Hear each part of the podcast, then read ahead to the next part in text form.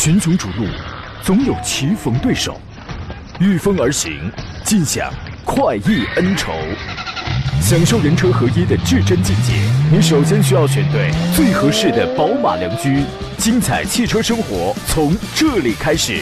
买车意见领袖，权威专家团队聚会团购买车，专业评测试驾，主持人杨洋为你客观权威解析。这里是 Up Radio 购车联盟。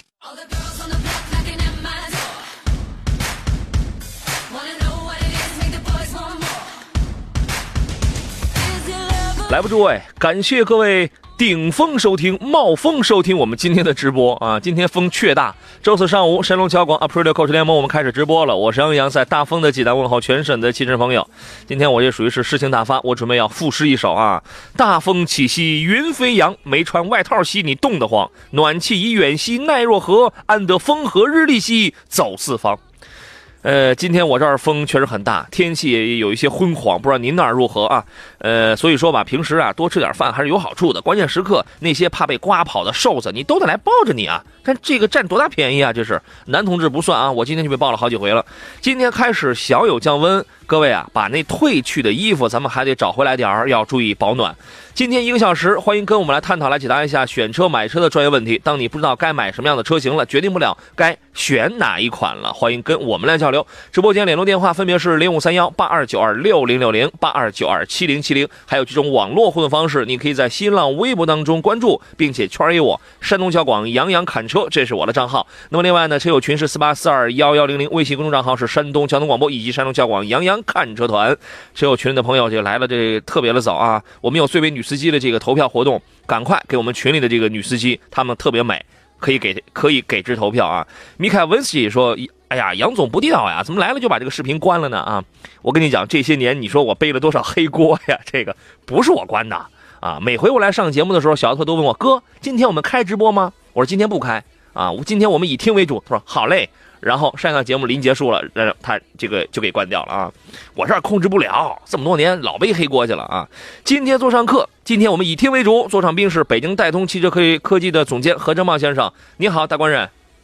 你好，大家好。哎，你猜一下啊，这次油价出现了什么变化？呃，目前这个这个时间段的话，我好像啊注意到油价的话，应该是没有调整。没有调整啊！你看我今天还是挺厚道的，我没有给你出这个送分题啊，这个没有让您猜。受到多重因素的影响啊，本轮成品油的调价迎来了年内的首次搁浅，啊，但是这就是没涨没降嘛，未调的金额将纳入下次调价的时候累加。或者是冲抵啊，因为有规定嘛，说十个工作日的话，根据这个平均价格来比，调价金额每吨不足五十块钱嘛。那么所以说，根据这个规定，汽柴油价格它就不做调整啊。呃，这是一个情况。今天是三幺五，我觉得不管是汽车行业呢，还是和消费者消费相关的任何一个行业，每一天都应该是三幺五，而不应该只是紧张于这一天。啊，你比如说媒体只紧张于这一天，有的是出于良心啊，有的是出于利益啊，然后这个这个这个开始喷了，然后呢，车车企啊，当然我们不仅仅是局限于这个汽车企业啊，有一些企业什么这个这个这个快消品呐，或者它有很多嘛，企业也不应当只是在这一天变得很紧张，您认为呢？啊，没错。是吧？那么既然今天是三幺五，所以我们也得说点跟这个汽车行业大环境相关的一些个话题啊。在连续九年蝉联全球第一大汽车市场的这个美誉下，一边是硕果累累的第一车市，一边呢是仍在改善路上的车主权益。这个汽车消费环境是否能支撑起第一大汽车市场的美名呢？我觉得这里边其实还是存在一些发展当中不可避免的这样一些问题的啊。呃，汽车消费的迅猛增长，汽车行业的消费陷阱也在不可避免的与之俱增。我们先来看几组数据。根据公安部交管局的统计，截至二零一七年年底，全国汽车保有量是两点一七亿辆啊，比二零一六年年底是增加了两千三百零四万辆，增长幅度是百分之十一点八五。其实每年都在增长啊。那么，汽车消费在提升消费者生活品质的同时，势必也会出现消费权益争议的问题。有些。经营行为甚至严重损害了消费者的合法权益啊！这个大家都是耳熟能详的。呃，您是怎么来看待？就是一边是数值的增长，一边是争议的增长，您是怎么看这样的一个情况呢？呃，首先是这样的，只要是产品，它必然会呃避免不了发生问题。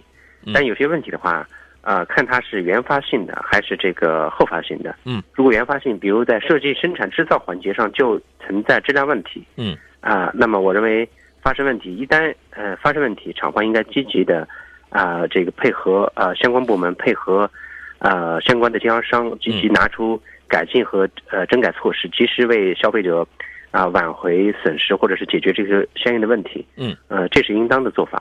您指的是商品本身出现了问题，对吧？对我们说这个是一件商品，它是一件流通当中的这个产品，它难它难免它就会存在一些问题，对吧？对有有了问题，我们及时来查出原因，到底是根儿上的原因，还是还是那个使用过程还还还是使用过程当中的，我们把这个问题解决了，这就可以。还有一些问题是出现在服务过程当中的，这种好像是更让人更让人头疼，然后是更隐性的，这个您怎么认为呢？呃，这种隐性的问题的话是存在，是应该是更更为严重，因为没有相关的法律法规去约束这种呃服务当中的一些问题。虽然有一些呃，但他们会绕开法律的一些啊、这个规定，然后走一些呃走一些这个、呃特殊途径，比如说在买车的时候啊、硬性的加一些装具问题，啊、一些捆绑条件比如说这个呃有一些。嗯，有一些陷阱，这些东西你没法在这个法律上、法律法律上、法规上明确的去给予它约束或者有办法，有办法。其实，二零一七年九月份的时候，呃，九月之前我就已经说过了一个话，我说了两点。第一，新的汽车销售管理办法，我们还是拿汽车这个行业，我们在哪儿我们就说哪儿啊。呃，以这个行业来举例的话。二零一七年九月一号开始实行了新的汽车销售汽车销售管理办法，对于一些捆绑销售，对于对于一些绑架销售、区域限制销售，已经做出了明确的法律规定了，对吧？之前我就说过，第一要参照这样的事情，第二我们希望双方都进行有法可依、有法必依。你要你如果说原来是没有一些个这个参照、没有一些限制的话，那现在已经已经有了嘛，已经有了啊。这个国家层面已经有了这样的东西了，那么地方标准是否也应该尽快给给这个跟上呢？我觉得，这个即便没有地方标准的话，那这个国家的大的环境有法可依了，那你还能怎么着？你得必须你得遵守啊，对吧？呃，那么我们就通过一些数据，我们来看一下啊，让大家来了解一下现在汽车这个在投诉啊，在这个消费投诉方面的这么一个环境啊。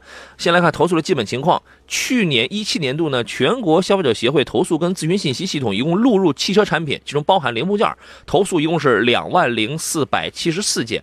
大家可能觉得这个数是这个数是不是不太大呀？但是这个数字啊，比二零一六年增加了五千两百二十七件，增长率是百分之三十四点三。基本上这几年应该都是增长的，对吧？汽车保有量越来越越越来越大，一个人有的都能好几台车，谁不会遇到一点问题啊？一台车是几万个零部件拼起来的啊。那么然后呢，家用轿车是主要投诉产品。去年所有的产品投诉当中呢，百分之六十五点三二的投诉对象都是家用轿车，占比是最大的。其次呢，还有百分之二十五点七七的汽车零部件，然后呢是百分之四点四九的汽车修理方面的投诉，还有百分之一点八的商用车投诉，另外百分之一点六的汽车保养投诉，还有百分之一点零三的车险服务投诉。这说明其中这个家用整车还有汽车零部件的投诉，这是占比是最大的啊。对于这个事儿，您是怎么认为呢？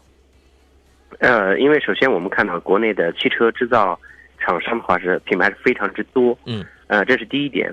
每个品牌的话，它在呃它的发布的产品，呃，我们可以数一数，呃，可能很多车友是数不出来的，因为嗯国内的嗯汽车品牌和这个汽车的车型非常非常多，对应该说是全球啊，呃，您能想到的车在中国都能看到。对，咱们干这行，咱们知道一年两三百台车，这个新车各个品牌的新车出来，这是差不多对，这是很轻松的啊。呃，然后呢，这些产品它的这个呃品质和呃质量，包括控制这方面的话，其实呃参差不齐。大家千万不要说嗯大品牌它就没问题，一样一样有啊的会存在一些问题。一样有的嘛，嗯对吧？对那么那么然后呢？您猜一个，大概是去年几月份是投诉的高峰期啊？根据你的经验，我经验的话，嗯应该投资高峰期应该是在年中，应该是哎六七月份，我觉得应该是应该是高峰。反正差不多，就是您的意思是买车最集中爆发的那个时候，对对吧？确实是下半年的投诉量相对较高，其中尤其是去年的九月份呢，作为这个黄金期，也是汽车相关投诉的高峰期，它的投诉量占到了去年全年的百分之十八点二零，这个不难理解呀、这个很容易理解啊。那么，然后我们再看从消费者投诉性质的数据来看呢，汽车经营者的售后服务、合同和质量问题这三块的问题占比是最大的，啊，三项问题合计就占到了投诉量的百分之七十以上了。售后服务这个也容易投诉啊。我们这个很这个特别容易理解，要么是已换代修了，要么是偷您零部件了，要么就是宰了您了，要么就是还有一个情况就是修了 n 次那都修不好，还有没有？对，差不多，反正这些是比较主要的啊。然后合同方面的纠纷其实也有很多捆绑的。啊，这个不按那个这个这个这个条理出牌的，不按呃约定俗成来这个进行执行的，对吧？质量问题，这个大家这个就更清楚了，它就是产品的这个质量问题啊。我们先进广告，回来之后呢，我们再来继续来聊聊这个话题。呃，刚才谁发了一个微信来着？是阿磊说：“杨洋，我发现啊，听你的节目有副作用，什么呢？一听就饿啊。我我也有副作用，我还一做就饿呢。啊，挺好的。听完我的节目之后，您刚好可以大块朵颐啊。”啊，除了耳朵可以躲移之外呢，希望您的肠胃也好啊。我们继续回到节目当中。何工，刚才我们说到这个三大三大项啊，占了这个投资总量的百分之七十以上嘛，分别是售后服务、合同还有这个质量问题啊。其中呢，这个我们如果要来细分的话呀，呃，看看哪一些点比去年同期出现了不动程度增加嘞？分别有售后服务、虚假宣传、假冒。这个假冒是个是个什么是个是个这个什么鬼啊？安全、人格尊严还有计量问题这几大类的投诉量比去年同期出现了不同程度的增加。其中售后服务和虚假宣传，这个我们很容易理解的，对吧？投诉量增幅是最大的，增加了百分之四和百分之一点三七。所以说，各位消费者应当从中汲取经验，重点防范此类问题的这个发生啊。这个假冒是个什么鬼啊？呃，假冒目前来讲的话，应该是。啊，应该是很常见的一些问题啊！您能给我们举例说明吗？呃，目前来讲的话，这个问题应该存在各行各业，不单单是汽车行业啊，是吧？就是说以次充好，我可以这样理解，哎，以次充好，哎，就是汽车这个零部件当中以次充好的，以这个副厂来充原厂的这种。也是大有也是也是大有事儿在啊。那么其中涉及合同问题的投诉，主要是包括有合同违约行为、不平等格式条款和限制缔约自由，其中占合同问题的比重分别是百分之五十二、十三和百分之十一。所以说，在买车的时候呀，我们原来很多年了，呃，我我一直在提倡一个观点，就是把所有的东西全要落实在这个合同上。有的你跟销售之间只是口头约定，有的只是拿一张这个跟那个收据似的，对吧？呃，你包括你的提车日期，啊，包括他你的赠与。很多都是没有落实下来，所以说您有没有一些经验或者或者一些呃意见分享？就是在购车的时候啊，这个合同我们这个事儿，我们怎么来尽最大努力的来确保自己的权益呢？呃，像类似这种情况的话，如果当你发生呃这种问题的时候，我觉得应该拿起法律武器，嗯，呃，至少是呃可以采取一些这个呃一些这个法规，嗯，然后这个呃来这个捍卫自己的权益。我觉得呃正常跟跟。跟他们去这个当面交涉，如果交涉得不到这个补偿的话，那么就可以走法律诉讼程序。嗯，从安全角度出发，您这个叫被动安全，就是事儿出了之后，对，是吧？有没有主动安全啊？就事儿出之前啊？呃，但是绝大部分的消费者他并不特别专业，因为很多很多车友的话，比如说在选购一台车，或者是去做一些呃维修或者保养，或者是一些车辆的一些。相关事务的时候，其实他很多时候是不懂的，嗯，往往是在这些个环节上面就会出现这样那样的一些问题，嗯嗯，多买几回就明白了啊。那么汽车销售企业跟服务企业是被投诉的主要对象喽。然后从经营者的侵权数据来看的话，消费者在汽车消费当中的安全权、公平交易权和求偿权，这些是经营者侵权的高发区，综合占比超过了。百分之五十啊，其中这个福特汽车的，因为它后头又跟了有一些汽车品牌这个投诉量，福特汽车的投诉量是最大的啊。从投诉涉及的品牌来看，长安福特被投诉去年是八百五十次，这个是排名第一的啊。呃，总体来看呢，从被投诉的具体问题来讲的话，前十品牌被投诉问题主要是集中在了哪里啊？比如发动机故障、涉嫌欺诈、强制保险和。变速箱故障问题，所以说各位开着不同品牌车的朋友，或者当你遇到了这样的事儿，或者没还没遇到事儿，当你听到了这样的听到了有关你这个品牌的一些消息的时候，那么你就可以往自己身上来看一看，哎，你的车是否也存在这样的问题，或者说您在消费过程当中也会存在这样的一些一些个这个这个这个风险啊。呃，总体来说呢，我确实我期待每一次消费都被正确以待，我也期待每一次维权都公正、合法、合理解决。我更期待每一次监督都要出自良心，出于负责，出于担当，使每一次消费都放心透明，每一次解决都真诚实际，每一次维权，每一次解决都有法必依啊！今天晚上的十九点三十分，今天晚上七点半呢，我们将在这个济南经呃经四路经四路的万达广场的这个内厅啊，将举办一场这个三幺五维权公益活动啊！欢迎在济南的朋友，您可以现场跟我们来进行参与，我们共同来见证一些个事事件啊，更共同来分析一些个案例，共同来教你怎么来进行一一些这个啊从法律。方面来进行维权。另外呢，山东交广的应急帮帮团节目也即将每周开启一次法律维权节目，就从今晚咱们就正式开始起航了。各位敬请关注吧。其实我其实我还是那句话，三幺五这件事儿啊，并不是只在这一天被一些媒体啊这个拿出来，仿佛在在打造一个良心的背书一样。平时干什么去了？对吧？平时干什么？更有甚者，然后你现在你翻翻朋友圈，你会发现有一溜的出来凑热闹的呀。有一溜的出来讹钱的呀，所以我才说了刚才那句话，我发自肺腑的，我真的希望每一次监督一定都是要出自良心、出于负责、出自担当的啊。呃，咱们咱们不说了，来看看大家的这些个问题吧。哼，这个来看看大家这些挑车买车的问题。谁与争锋说今天又有好看的了，杨洋啊，你觉得今天会有这个汽车品牌吗？呃，汽车品牌的话，今天嗯。我认为，因为汽车目前已经成国内的一个重灾区，汽车工业工业的一个支柱产业，所以说，我认为应该会有。对，他说啊，杨洋，我都买了四回车了，但是我感觉我我自个儿还是不够专业啊，还有很多不足。那肯定都是这样的，因为车这个东西啊，这个你甭说你了，就是我们其实有的时候也会这样，我们也会遇到一些新的问题啊。华华让多杰说，消费者跟生产商直接永远是相辅相成的啊，和矛盾对立的。其实我最希望看到的是这个买与买与卖双方之间啊。不要成为一个对立的关系啊！他说，要想解决啊，也只有更好的健全法律法规来约束消费者，永远是站在贪婪的一面啊！哼生产商更牛，从消费者的贪婪当中虎口夺食啊！你又说这个两边都挺贪婪是吧？啊？呃，天天天蓝说，两点零 T 的昂科威和五座的，我们来看大家的这个挑车选车的一些问题了。所以说，我们这档节目的一个一个一个一个初心，一直以来一个宗旨是永远都是公正合理的。我不管哪一个品牌有没有给我们频道这个做广告什么，有一是一，有二是二。呃，我建议你买什么车，一定是基于你的这个良呃，基于你的量身打造，基于我的良心考虑的啊。呃，时间长了你就知道了。天蓝天蓝说，两点零 T 的昂科威和五座的锐界以及一点五 T 的宝马叉一该怎么来选？其实这个差距还是蛮大的啊。呃，您会怎么来分析呢？呃，按我的这个经验来讲呢，首先这三台车里面，我首先把宝马的叉一一点五 T 直接给 pass 掉。嗯，因为首先三缸发动机它是存在一些，今天三幺五嘛，我也呃不具准确点名它的问题在哪里。嗯，但这个发动机可靠性，我认为是。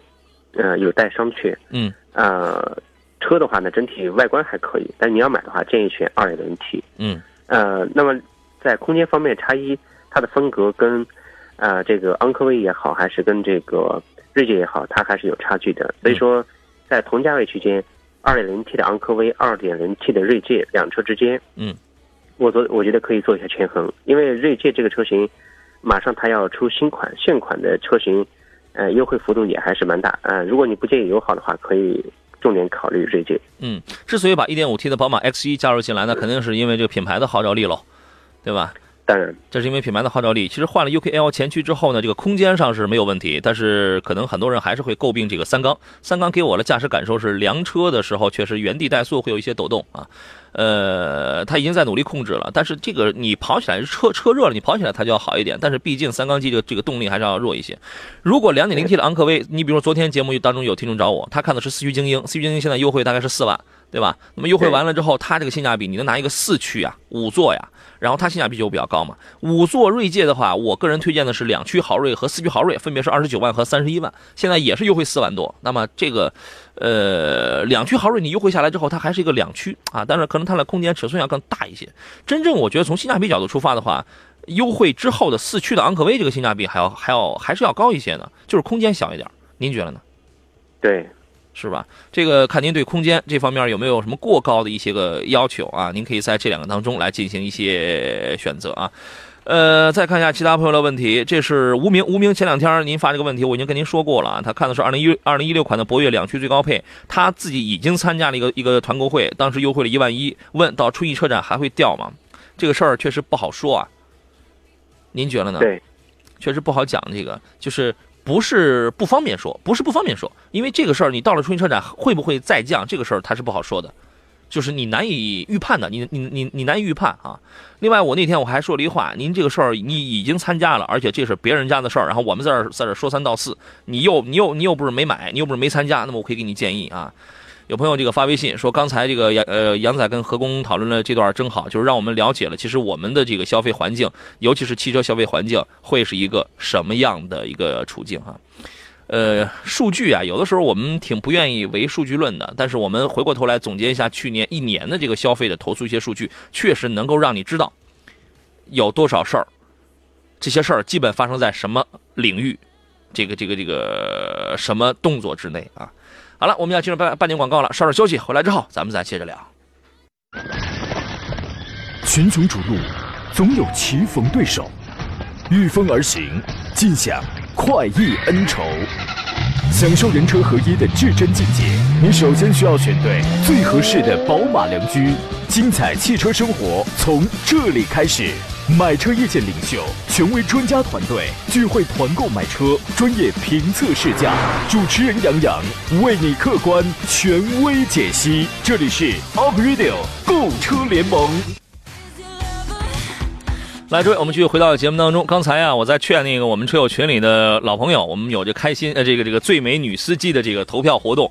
然后呢，他看见有的人，然后唰唰唰那个票蹭蹭的涨啊，今天一早上涨到一千多票了。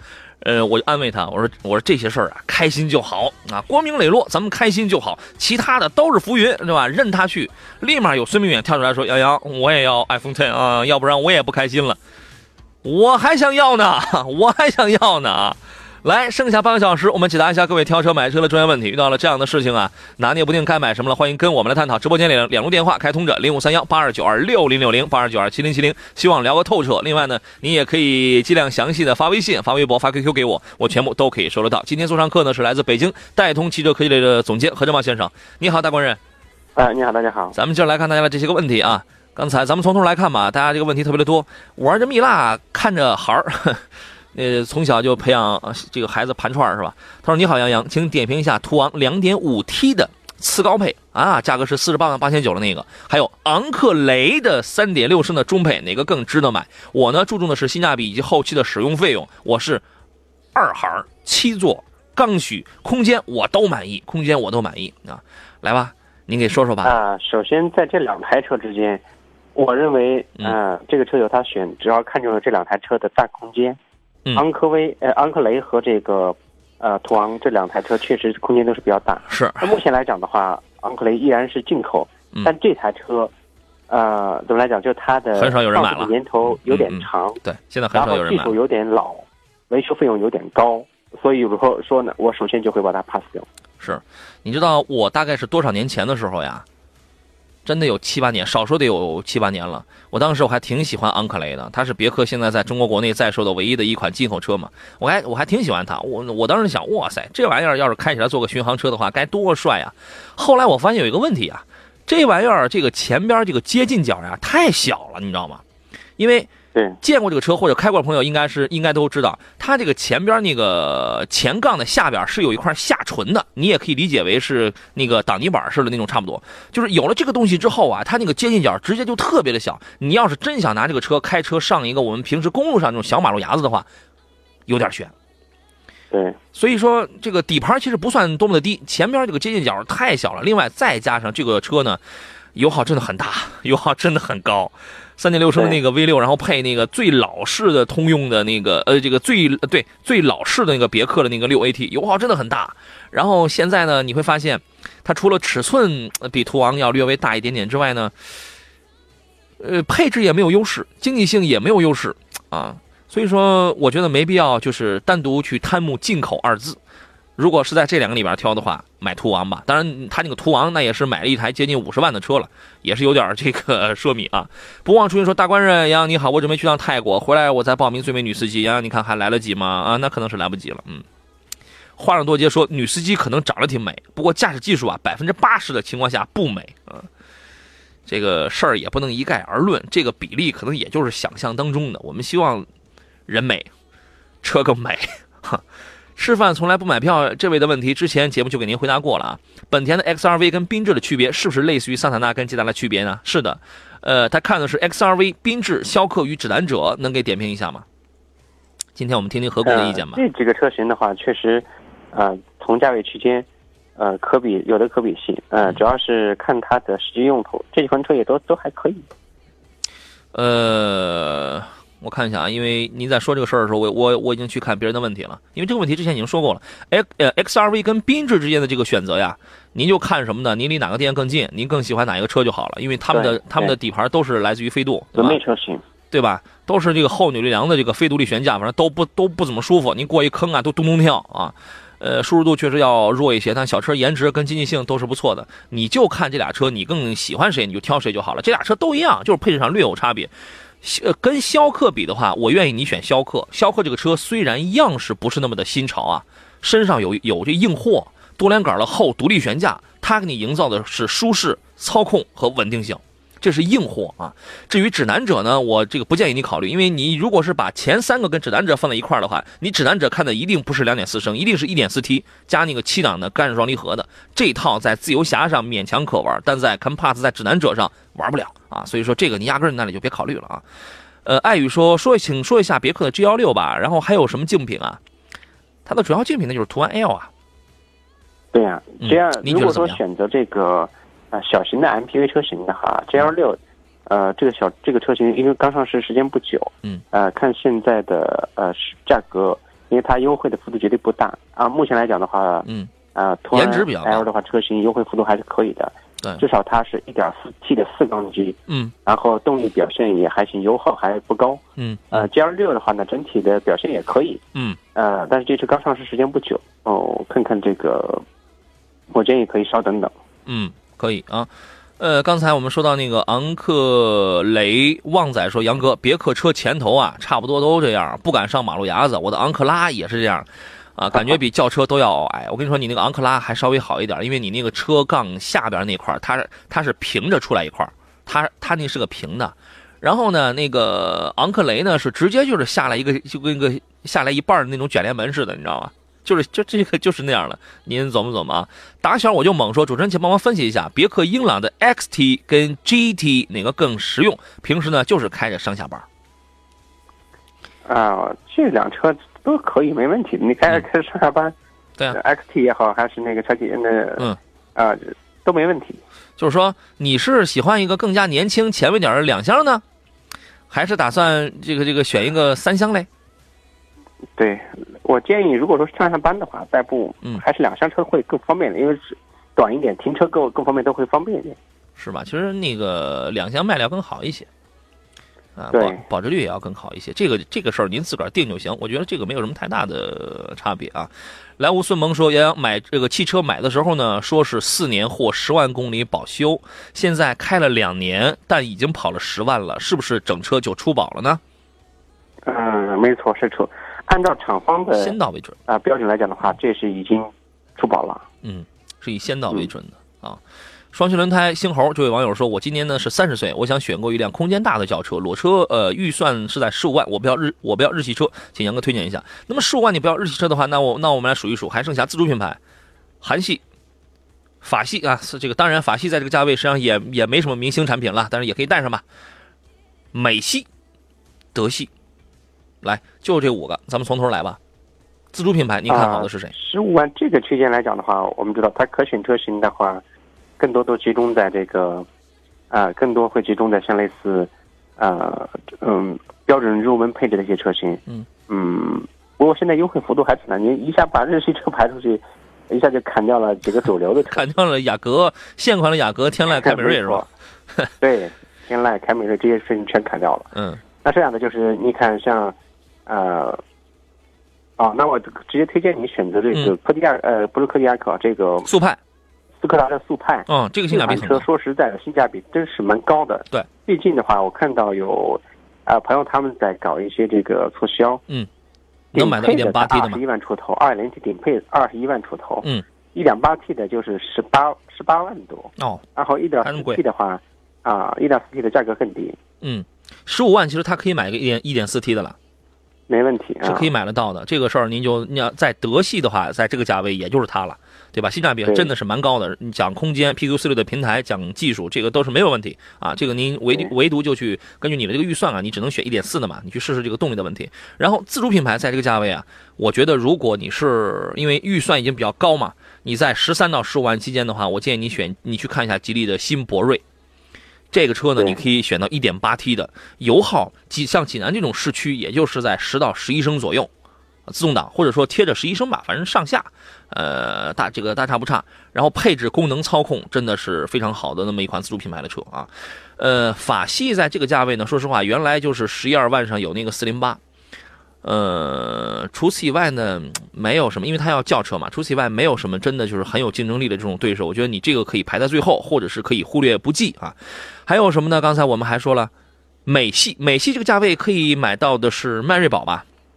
呃，对，迈锐宝的话，包括这个一点五 T 的迈锐宝的叉二的叉 L，嗯，这车型标准配置的车型应该应该应该能够到。对，迈锐宝的 XL 这个颜值还是可以的啊，这个你可以，你也可以看看，就是养护费用要高一些，一它是它是一点五 T 的啊，然后韩系韩系在在这个价位，我觉得它可以买一个，你用不着花到十五万啊，你稍微降一点预算，你就可以买一个像是名像是名图啊，十一二三万上你买个名图。不用名图吧？啊，这个价位的话可以买到嗯。呃起亚的 K 五。嗯，那那个也挺老，那个也挺老啊，K 五不过马上要出新款了。啊，对，加 K 五，对，就这些吧。您先看一看啊。呃，吴宇说，杨洋跟何老师，请评价一下卡罗拉的双擎这个车吧。家用的话，一年也就一万多公里。你说我跑七年能省出来比这个普通的贵的油钱吗？嗯，首先啊，从节能环保角度来讲的话，双擎版的车型，你用的你肯定省心。那至少是，你每天开着车出去的时候，你不担心这车油耗啊，百公里几个四四五个油，嗯，五升左右。对，五升左右，以这个油耗来讲，没有车跟你抗衡啊。嗯，所以说你几年开下来，你内心的这种自豪感，这是别的车给不了的。内心的自豪感，你都上升这个高度了吗？哈，内心的自豪感。所以说也不差，你买买车的也不差这，也不差那点钱。所以说我个人建议，卡罗拉的话，要么你就买一点二 T，要么就买双擎，这两款之间选择。就是这个双擎百公里五，你咱们就按五升来算啊，一点二 T 的卡罗拉百公里能在多少？啊，这个车也只有在六点五到七点五之间。那我们就算是，那我们就算七升好吧？呃，普通的一点六升的自动的卡罗拉油耗能在多少？一点六的大约是在七点五。OK，七点五多一点嘛？那也就算七点五，它一年就跑一千公里，一年跑一千公里，呃，不，一年就跑一万公里啊，sorry，一万公里啊，一年跑一万公里，那能差多少个油？一百升油？这个百公里，百公里差不了多少，一年下来确确实差不了多少。一百升油。是吧？对，差一百公呃，差一百升油，差七百块钱啊，差七百块钱，开七年，在油价不变的这种情况下开七年，你觉得反正倒是也能省点钱啊，也能省点钱啊。这玩意儿就是开的时间越久啊，你越占便宜啊。葡萄酒说，请问何老师，整车质保是六万三年，发动机是四年十万。现在三年多，发动机这个缸垫密封胶呃密封胶垫老化了，有点渗油，能给免费换吗？啊，如果在质保期之内，这种情况是可以索赔的。嗯，整车质保是三年或六万公里，发动机是四年或十万公里，现在它才是三年多，可以啊，可以的，可以啊，它它这个两个全都在这个这个质保期嘛，你那个整整车三年六万，你现在是三年多点，他可能担心说是这个是不是有点这个出。出保是吧？但是，你那发动机是四年十万公里嘛？啊，好了，我们进入今天节目的最后一段广告。好了，我们回到节目当中啊，各位遇到了挑车买车的问题，欢迎继续跟我们来进行探讨啊。我们继续来看一下其他朋友这这些个问题啊。我马上会有一个电话连线啊，这样我们把连线往后靠吧。我们先请进这个何工啊，你好，你好，何工，你好。刚才咱们不是说到那个十五万的那个车型嘛？呃。我已经预感到，立马就就会有朋友问这个 C 五嘛，因为刚才我也我也没想说，为什么呢？因为我我还有个高中同学那天也问我，现在还能不能买 C 五这台车？我说你我算算了，别买了啊。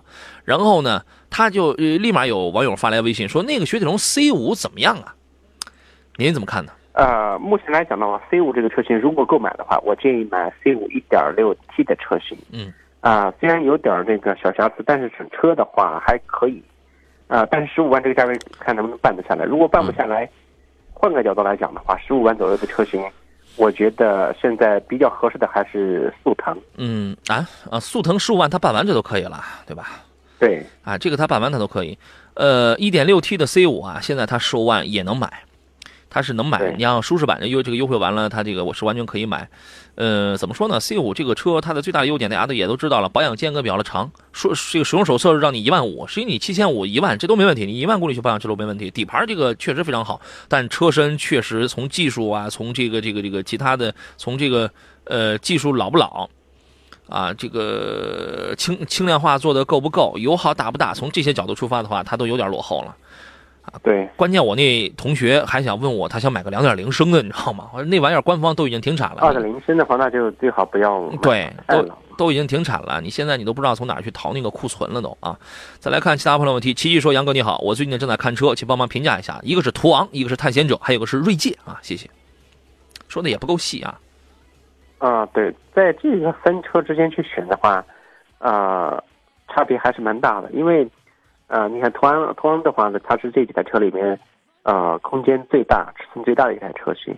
嗯啊，然后锐界的话呢，中规中矩，价格要要要要略低一点。